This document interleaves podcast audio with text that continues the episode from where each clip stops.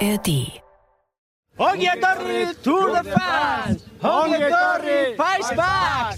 Ongetorri Tour France! Wenn der Begriff Tour der Leiden irgendwo seine Gültigkeit hat, dann hier im Fegefeuer des Mont Ventoux. Jetzt richtet er sich auf und da ist er da! Tourfunk, der Radsport-Podcast der Sportschau.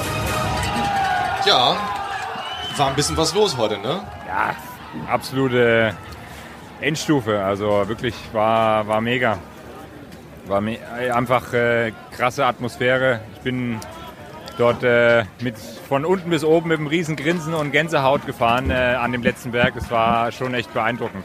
Wir grüßen euch zum Wiederausbildbau. Wir haben die erste Etappe hinter uns, sitzen in unserem kleinen Übertragungswagen. Durch die Milchglasscheibe scheint die Sonne herein, die auch nicht den ganzen Tag da war. Und wir haben wirklich einen spannenden Auftakt gesehen. Fabian Wegmann ist bei uns, unser ARD-Experte. Hi Moritz. Holger Gersker ist auch da, unser Radioreporter. Hallo, ihr zwei.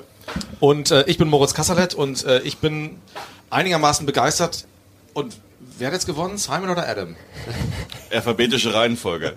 AVS. Gab es das eigentlich schon mal, dass zwei Brüder da Ja. fast zusammen über den Äh, Zielstrich gerollt sind? Gute, also Zwillinge, ne? Ja. also Zwillinge, genau. Brüder ist ja nochmal noch mal was anderes. Zwillinge auch mit, mit Abstand und äh, in der Duellsituation. Also ich weiß nichts über 2000, äh, über 1906 oder 1924, aber Was ich würde mich mich sehr, sehr wundern. Ich würde mich sehr, sehr, also wir lassen Zeitplan. uns sehr gern eines Besseren belehren, ähm, aber ich, ich glaube, dass das ist komplett neu. Ja, auf jeden Fall irgendwie ein, ein irres Finale. Ähm, wir haben John Degenkolb gerade schon gehört, der total geflasht war von dieser Stimmung. Wir werden das, glaube ich, morgen nochmal ziemlich genauso erleben. Und wir haben die ähm, zu erwartende Hektik gehabt am Ende. Ähm, Fabian, wie hast du die letzten Kilometer oben auf der Kommentatorentribüne erlebt? Also er- erstmal zur, zur Stimmung, das freut mich, dass John Degenkolb das jetzt auch mal äh, erleben durfte, weil ähm, er meint ja normalerweise, da gibt's so die besten Fans ja nur in Flandern.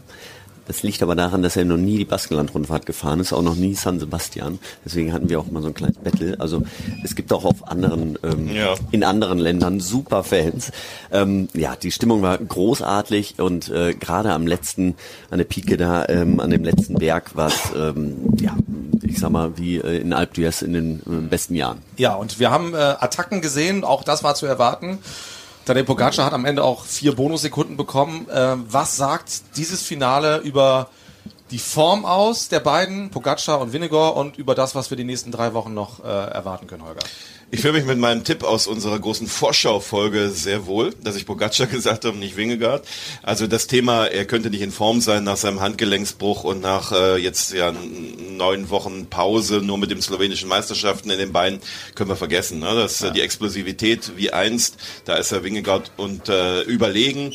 Ähm, Wingegaard konnte natürlich auch am Berg problemlos folgen, klar. Ähm, wenn wir das Thema hatten, vielleicht ist äh, Jumbo die bessere Mannschaft, dann haben wir jetzt gesehen, dass Adam Yates ein super Helfer sein wird, hat jetzt das gelbe Trikot in der Mannschaft, wird noch ein bisschen mehr Zuversicht geben in diesem Team. Also wenn wir vorher irgendwie bei 50-50 waren zwischen den beiden, würde ich jetzt sagen, ich glaube, wir haben so mit kleinem Vorsprung einen Top-Favoriten. Ja, und aber ist dieses gelbe Trikot jetzt eigentlich gut oder schlecht für UAE? Also Jetzt müssen sie ja arbeiten, ne? Natürlich müssen sie arbeiten, aber ähm, wir haben gesehen, die, sie ist klar, also heute war sie klar die stärkste Mannschaft. Ähm, also mit Felix Rohschartner auch, der das Tempo dann hochgehalten hat, der äh, vorne reingefahren ist dann in den letzten Berg. Ähm, damit haben sie einfach schon schon wirklich eine, eine Marke gesetzt und äh, gezeigt, dass äh, nicht nur einer oder zwei gut drauf sind, sondern äh, das ganze Team. Bei Jumbo Visma habe ich nicht ganz verstanden, was was das heute sollte, wie die gefahren sind. Ähm, sind den ganzen Tag schon direkt von vorne gefahren, haben die Gruppe auch gar nicht wegfahren lassen, so dass sie ja auch ähm, ja lange Zeit nur eine Minute hatte, anderthalb Minuten hinterher sind sie, ich weiß gar nicht, 40 Kilometer mit 30 Sekunden vorher gefahren. Also Auch ähm, sehr früh eingeholt, ne? Also 50 eben. Kilometer waren noch, wo man es erstmal kontrollieren muss dann. Und ähm, da, dann habe ich eher gedacht, dass es dann aus dem Ruder läuft, aber anscheinend war das Tempo doch sehr, sehr hoch und äh, es, es wollte keiner attackieren, weil es sah zwar im Fernsehen jetzt nicht so schnell aus, aber es war, es muss sehr schnell gewesen sein, allein wenn man sieht hier, was für Abstände schon äh, heute herrschen ähm, unter den Fahrern und ähm, wie es auch dann am letzten Berg auseinandergegangen ist. Ja. Wir sind hier übrigens, das kennt ihr auch aus dem letzten Jahr schon, in der sogenannten technischen Zone. Also hier stehen immer so in der Nähe des Ziels. Dieses Jahr leider manchmal auch weg vom Ziel, ein paar Kilometer, aber in der Regel so in der Nähe der Zielgerade. Ähm, die ganzen Übertragungswagen und jetzt ein paar Sender sind natürlich jetzt noch, wir haben, was haben wir jetzt eigentlich für eine Uhrzeit? So Viertel vor sieben am äh, Samstagabend, ein paar Sender sind noch auf Sendung.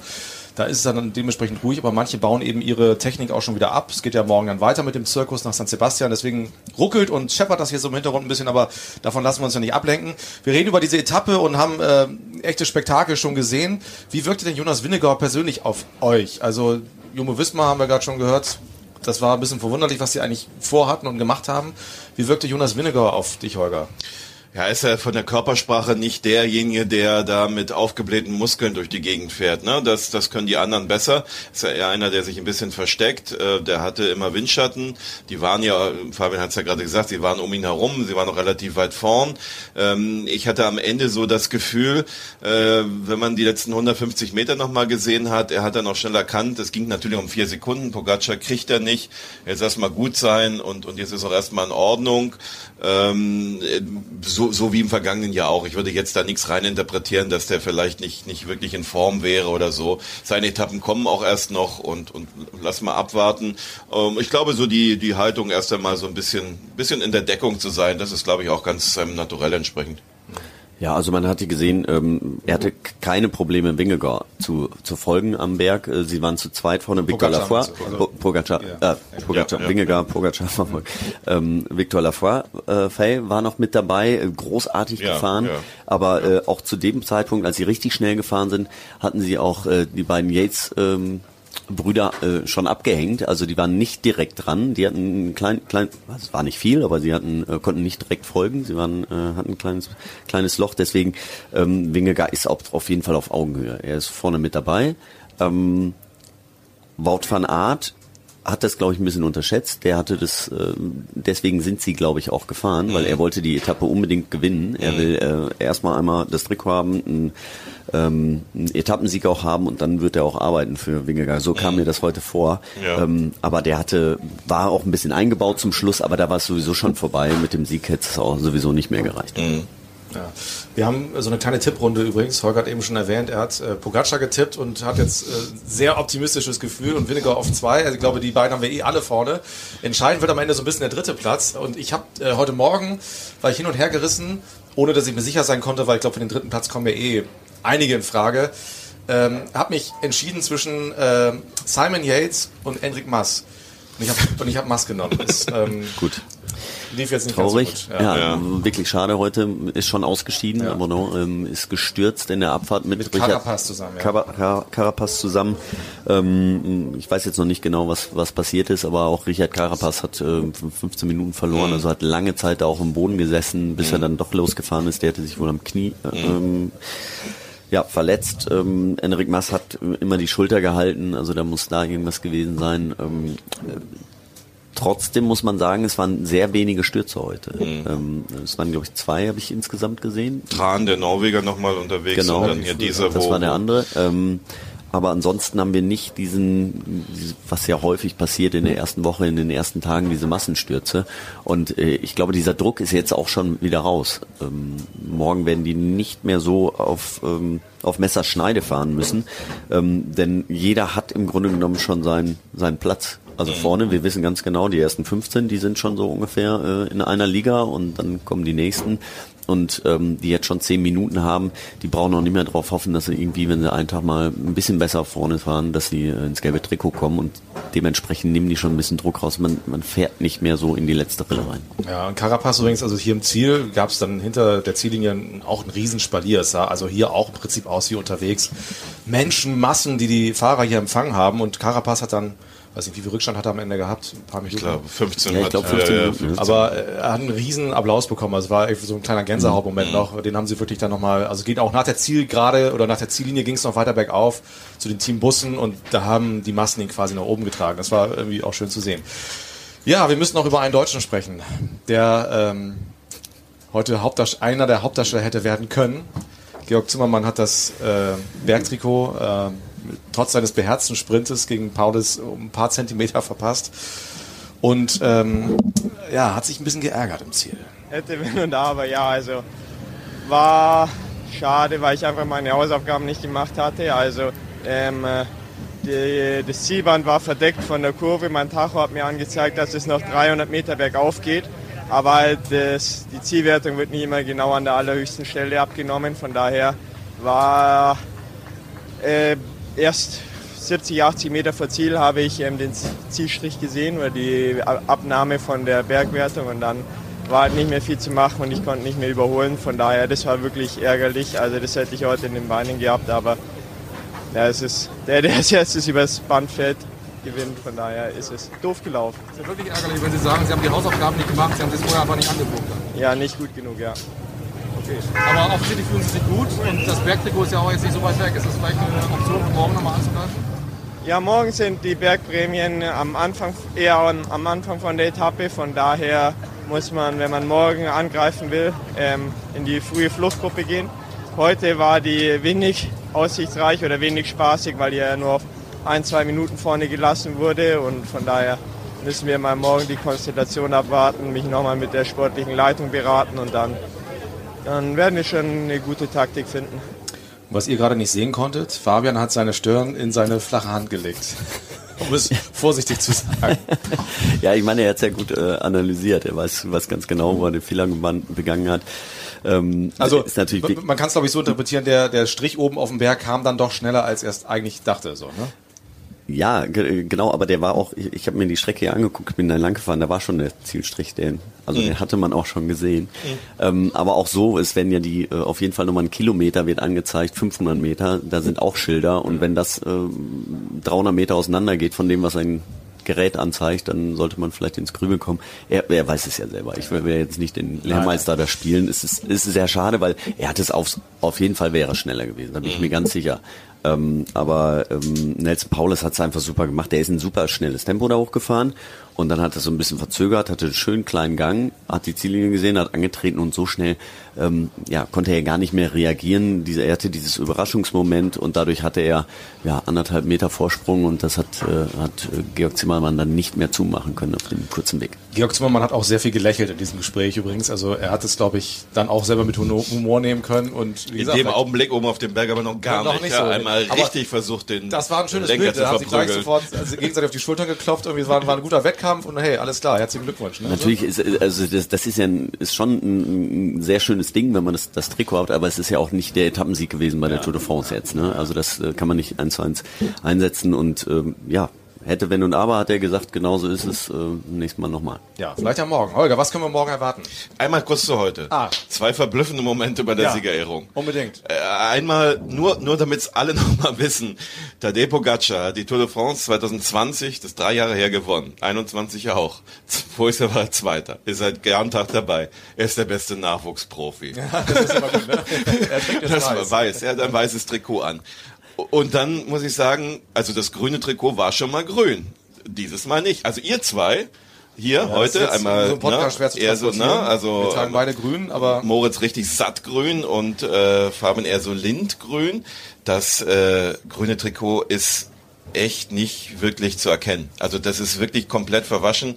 Wir müssen uns ja alle an neue Trikots gewöhnen und und mit Astana tue ich mich auch schwer jetzt hier und, und Bahrain plötzlich in weiß und, und so weiter. Aber grün war immer irgendwo, dass man es von oben gesehen. Bin gespannt morgen im Feld. Aber bei der Siegerehrung dachte ich, wann kriegt das denn? äh, das ist ja auch Adam Yates. Und ja. das wird dann morgen, äh, wird es dann Simon tragen, äh, wenn, wenn ich die Regularien richtig durchschaue. Ähm, war, war schwer zu durchschauen. Ähm, was wir auch noch erlebt haben, wenn wir einmal bei grün sind, so also das erste, das erste Sprinten. Wir haben dann gesehen, weil wir auch in unserer Vorschaufolge diskutiert haben über grün, wer, wer sich wirklich ins Zeug legen wird mhm. und, und, wer dann er vielleicht sagt, okay, wenn es so kommt, ja. Äh, Mats Pedersen äh, könnte tatsächlich der große Favorit sein. Der war also schneller, auch wenn man immer das nicht ein, ob, ob jetzt Jakobsen und, und Philipsen wirklich voll mitgefahren sind, auch Cavendish. Schauen wir, aber Pedersen ist, ist heiß auf grün. Oder auf das, was jetzt. Äh, auf jeden ne, Fall wäre er sehr konsequent schon mal von ja. Anfang an, um, ja, um jeden Punkt, ja. Gut, das Grün, das liegt halt daran, dass Skoda seine Farbe geändert hat. Das wäre seine Farbe hat? Skoda. Skoda, der ja. Hauptsponsor. Stimmt, auch ah, anders, ja. ne? Ja, aber wir wollen keine genau. Werbung machen. Entschuldigung, äh, jetzt kommen wir zum nee, Morgen. Ich genau. wollte noch ganz kurz sagen, ähm, Wort von Art wurde ja auch auf der Teampräsentation und wahrscheinlich zum 80. Mal gefragt, ob er denn dieses Jahr wieder das grüne Trikot gewinnen möchte. Und da sagte er so, nee, ich mag die neue Farbe nicht. so. Ah, so. ja, morgen also morgen. ist ein bisschen weiter, 25 ja. Kilometer mehr. Ähm, Im Grundsatz äh, auch wieder Baskenland, rauf, runter, rauf, runter. Berge sind nicht so steil, also keine so Rampen wie der Pike am Ende.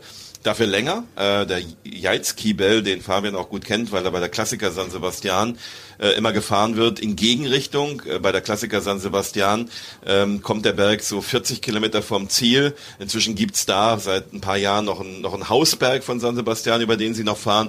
Jetzt sind's vom Jeinskiebel, ich hoffe, ich bringe das in etwa, ich das irgendwann mal, ich mal bei der Klassiker war immer so, so in Erinnerung, aber jedenfalls dieser Berg, der so geschrieben wird, da sind's noch 16 Kilometer bis zum Ziel, aber die Abfahrt nahezu gerade runter. Ähm, das heißt, ähm, wenn dann oben, ne? in der Abfahrt wird sich kaum was tun, äh, wenn muss man dann halt oben schon, schon relativ äh, gut sein.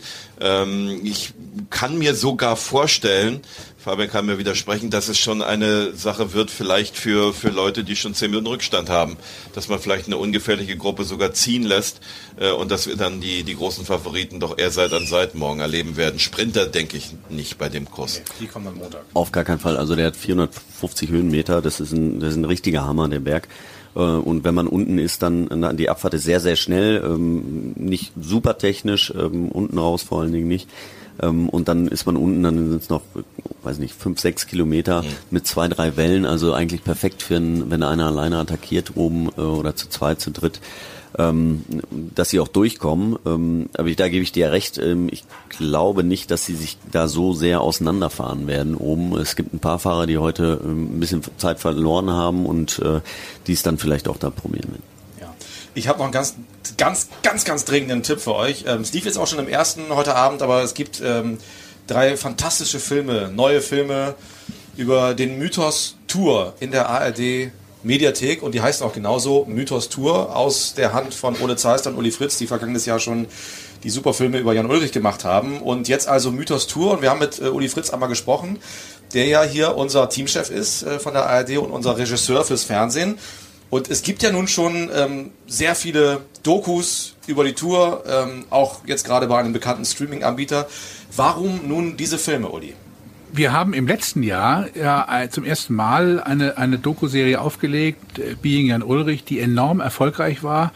Das hatte sicherlich mit der Person Jan Ulrich zu tun, aber auch äh, mit diesem Blick zurück in die Geschichte. Und wir haben erlebt, wie viele auch jüngere Zuschauer und Zuhörer das gar nicht alles wissen, was wir, ich bin seit fast 30 Jahren bei der Tour dabei, alle so kennen. Und wir hatten den Eindruck, das ist von Interesse. Nicht nur die aktuelle Tour, sondern auch, was sich in 120 Jahren, so lange gibt's nämlich jetzt die Tour de France, da alles abgespielt hat. Immer diese Gratwanderungen. Äh, das hat uns interessiert. Äh, wie hat die Tour 120 Jahre überlebt, voller Skandale, Kriege, Pandemien am Ende? Und immer ist sie irgendwie gestärkt hervorgegangen. Mhm. Und was gibt's zu sehen in eurem Film? Ja, wir haben uns lange überlegt, wie wir das machen. Es ist so ein bisschen wie beim Theater in drei Akte eingeteilt und wir haben sie genannt, äh, klar, der Bund ist immer ein bisschen Drama im ersten äh, Teil, Tod, der zweite Teil heißt Überleben, der dritte Leben. Wir haben uns äh, mit der Person Marco Pantani befasst, der äh, ein Idol der Italiener war und geblieben ist, äh, obwohl er auch in Dopingsumpf geraten ist und dann möglicherweise oder ziemlich sicher äh, drogenabhängig wurde und letztendlich sich sehr wahrscheinlich, das ist ja immer noch eine große Diskussion, wurde er umgebracht, vermutlich hätte er sich selbst umgebracht. Damit beginnt es, wir gehen äh, ein auf die, äh, wir haben ja jetzt gerade auch diesen schrecklichen Todesfall bei der Tour de Suisse erlebt, das gab es bei der Tour de France aber auch wenige Male, aber es gab es. Das ist ein Thema. Dann haben wir gedacht, so, überleben. Wie haben Sie das immer geschafft? Ähm, mit äh, Weltkriegen und vor allem aber auch den Dopingskandalen. Immer wieder sind Sie irgendwie neu äh, da hervorgegangen mit neuen Ideen. Sie haben reagiert, sie haben ganz am Anfang, äh, als schon im zweiten Jahr die Tour eigentlich nach allen möglichen Betrügereien, fast am Ende war gesagt, dann gehen wir in die Berge. Das ist, das ist äh, die Stunde der Wahrheit schlägt in den Bergen. Da hilft kein Betrug und nichts mehr. Dann wurden die Berge eingeführt. Äh, Pyrenäen, Alpen, die Vogesen am Anfang. In der dritten Folge Leben widmen wir uns der Gegenwart und schauen da auch auf die große Neuerung des letzten Jahres, die Tour de France der Frauen, die wieder eingeführt wurde und fragen uns auch, spielt das eine Rolle und stellen so ein bisschen immer mal die Frage, ist das alles noch zeitgemäß? Ja, nun impliziert das Wort Mythos ja was sehr heldenhaftes, aber wir wissen, dass die Tour auch eine große Doping-Vergangenheit hat. Wie schwierig ist hier der Spagat? Ja, wir, wir gehen, wie wir es auch bei Herrn Ulrich gemacht haben, sozusagen irgendwie ohne Schaum vor dem Mund an das Thema ran. Äh, Die Menschen wissen, dass Doping äh, ein Teil des Radsports ist. Sie wissen mittlerweile auch, dass es Teil äh, des Leistungssports überhaupt ist. Eben auch bei der Tour. Es beginnt, wir haben den wunderbaren Historiker Serge Lager, fast 80 Jahre alt, der lange die Radsportzeitung Equipe als Archivar betreut hat. Und Serge sagt in den frühen Jahren, naja, die Fahrer kamen alle aus armen Verhältnissen.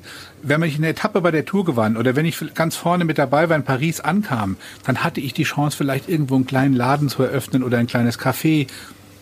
Tja, da war der Weg natürlich, ja, was, was nimmt man dann dazu? Dann kamen die Kriege, dann kamen Mittel auf den Markt, die die Amerikaner und die anderen Kriegführenden ihren Soldaten gegeben hatten, um durchzuhalten in den Flugzeugen, äh, in, in den Schützengräben. Es war Arsen nach dem Ersten Weltkrieg, die berühmten Amphetamine nach dem Zweiten Weltkrieg, Pervitin, Italiener haben das äh, im Krieg äh, angewandt auch Fausto Coppi, ja. Äh, diese Gratwanderung gab es immer. Wir verleugnen das gar nicht. Im Gegenteil. Wir reden darüber und, und versuchen immer mal zu zeigen, speziell auch im deutschen Fall, AD und ZDF sind ausgestiegen, nach, nachdem es fast die Tour zur Farce geworden war, 2007. Äh, Das hat einiges bewegt. Es kam eine neue Generation heran, Leute wie Kittel, Degenkolb. Das erzählen wir auch äh, darin und schauen immer, wie, wie sie, aus, je tiefer es ging, umso mehr haben sie versucht, sich wieder rauszuziehen. Was macht für dich die Mythos-Tour aus? Der Mythos der Tour äh, ist in der Tat ein bisschen so, es ist einfach, es gibt seit 120 Jahren. Das ist, ist ja bei allen Events, die so langlebig sind, ist immer die Frage, wie, das, wie schaffen die das? Und dann erlebt man diesen Sommer immer drei Wochen lang ein, und man erlebt eben auch täglich ein anderes Stadion, wenn man so will. Ja, ohne dass man jetzt eine Fußball-WM verschmälern möchte, im Gegenteil, aber das sind immer Fußballstadien. Rundum gibt es ein bisschen Berichterstattung, aber bei der Tour fahren wir durch Frankreich, oft auch durch die Nachbarländer. Jeden Tag ist das Dekor ein anderes, die Strecken sind andere. Immer wieder können sich äh, das Gesamtklassement, vor allem in den letzten Jahren, äh, zeigt sich das, immer wieder durcheinandergewirbelt werden. Und dann bin ich jeden Sommer fasziniert davon und oft auch bei so Sachen wie den Sprints. Da, ist, da werden 200 Kilometer Anlauf genommen, um nachher um Millimeter äh, zu siegen. Wenn da so eine Büffelherde, fast wie eine Büffelherde auf diese letzten 200, 300 Meter geht, das ist jedes Mal, ist das wirklich etwas für eine Gänsehaut. Sagt Uli Fritz, Autor, gemeinsam mit Ole Zeisler von Mythos Tour, eine neue kleine Serie in der ARD Mediathek. Lohnt sich wirklich sehr. Tolle Bilder, tolle Gespräche, kann ich sehr empfehlen. Und diesen Podcast, den Tourfunk, hört ihr in der ARD Audiothek. Und zwar morgen auch wieder, nach der zweiten Etappe der diesjährigen Tour. Und äh, mal gucken, ob wir dann Georg Zimmermann im Bergtrikot dabei haben oder nicht. Und äh, wer gelb trägt und was die Favoriten so machen auf dieser zweiten Etappe, die ähm, wieder sehr anspruchsvoll wird. Ich danke euch sehr, euch beiden, Holger Gersker und Fabian Wegmann, fürs Gespräch. Ich freue mich auf morgen. Bis morgen. Ich freue mich auch. Bis dann. Ciao, ciao. Tschüss. Kommst du morgen wieder in grün oder lass uns Äh, abstimmen? Ja, oder, oder gelb. Oder wir behalten es gleich an einfach. Oder mal jung in weiß. Das bin ich heute. Das ist, stimmt. Was für ein Widerspruch. Tschüss. Wenn der Begriff Tour der Leiden irgendwo seine Gültigkeit hat, dann hier im Fegefeuer des Mont Ventoux. Jetzt richtet er sich auf. Und da ist er da. Tourfunk, der Radsport-Podcast der Sportschau.